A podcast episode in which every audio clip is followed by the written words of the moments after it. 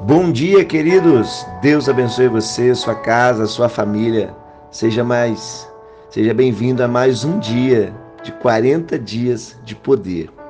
E eu já quero começar antes de qualquer coisa fazendo uma oração por você, fazendo uma oração por mais uma semana que Deus tem dado para você, orando pela sua família. E eu queria que você, se você pudesse, aonde você estiver, orasse junto comigo Pai, eu quero nesse momento colocar diante do Senhor a vida de cada uma dessas pessoas, meu Deus, que estão convictas do poder da oração. Meu Deus, cada uma dessas pessoas que estão crendo, meu Deus, em um momento, estão crendo em um tempo no qual nós estamos sendo preparados, meu Deus, para uma grande colheita. E essa grande colheita será a nossa família, a nossa casa, os nossos amigos, Pai. Eu quero pedir o fortalecimento na vida dessa pessoa, o fortalecimento, meu Deus, do espírito dessa pessoa, da alma dessa pessoa e o fortalecimento do corpo e da mente dessa pessoa, Pai. Deus, eu quero pedir ao Senhor que intervenha nessa semana, meu Deus, que seja uma semana de milagres, que seja uma semana de cura, que seja uma semana de respostas e céus abertos sobre as nossas vidas, meu Deus.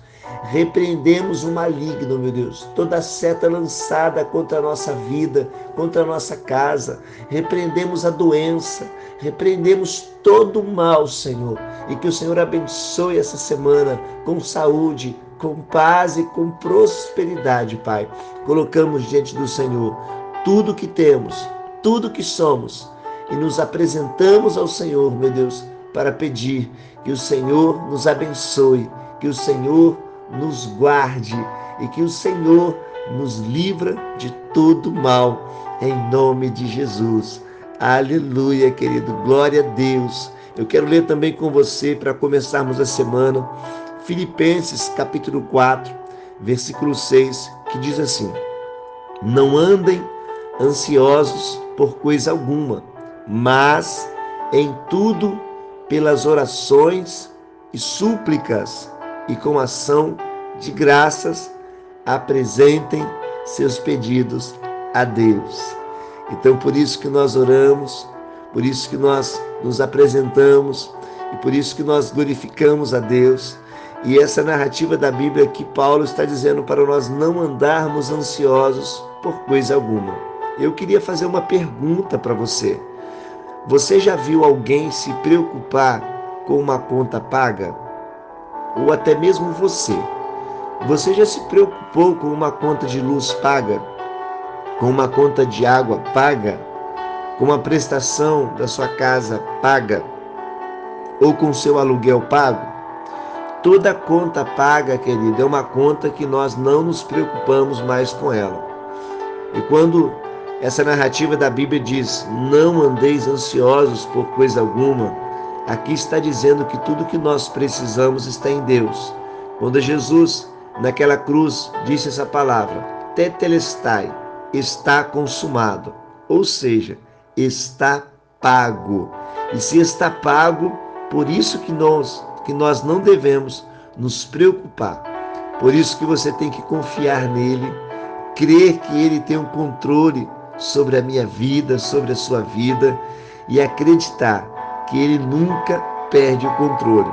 Ansiedade é um excesso que nós temos do futuro, é uma preocupação com aquilo que nós ainda não estamos vivendo. Por isso que essa palavra está dizendo para nós não andarmos ansiosos por coisa alguma, mas em tudo, pelas orações e súplicas e com ação de graças, apresente seus pedidos a Deus. Deus não chamou você para andar ansioso. Deus chamou você para andar pela fé. E a fé é o firme fundamento das coisas que não se podem ver e nem se pode tocar, mas se pode acreditar. Então, aquilo que você coloca diante de Deus, aquilo que você apresenta a Deus, não é para você se preocupar, mas sim para você confiar.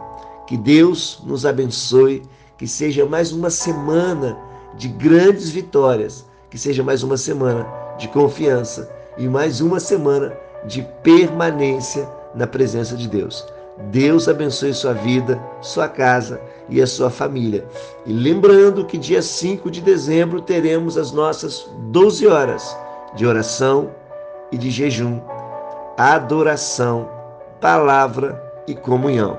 Que você possa se programar das 22 horas até as 10 horas do dia 6.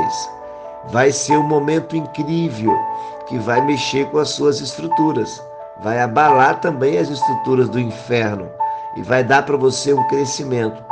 E eu tenho certeza que você vai romper com aquelas coisas que você ainda não rompeu.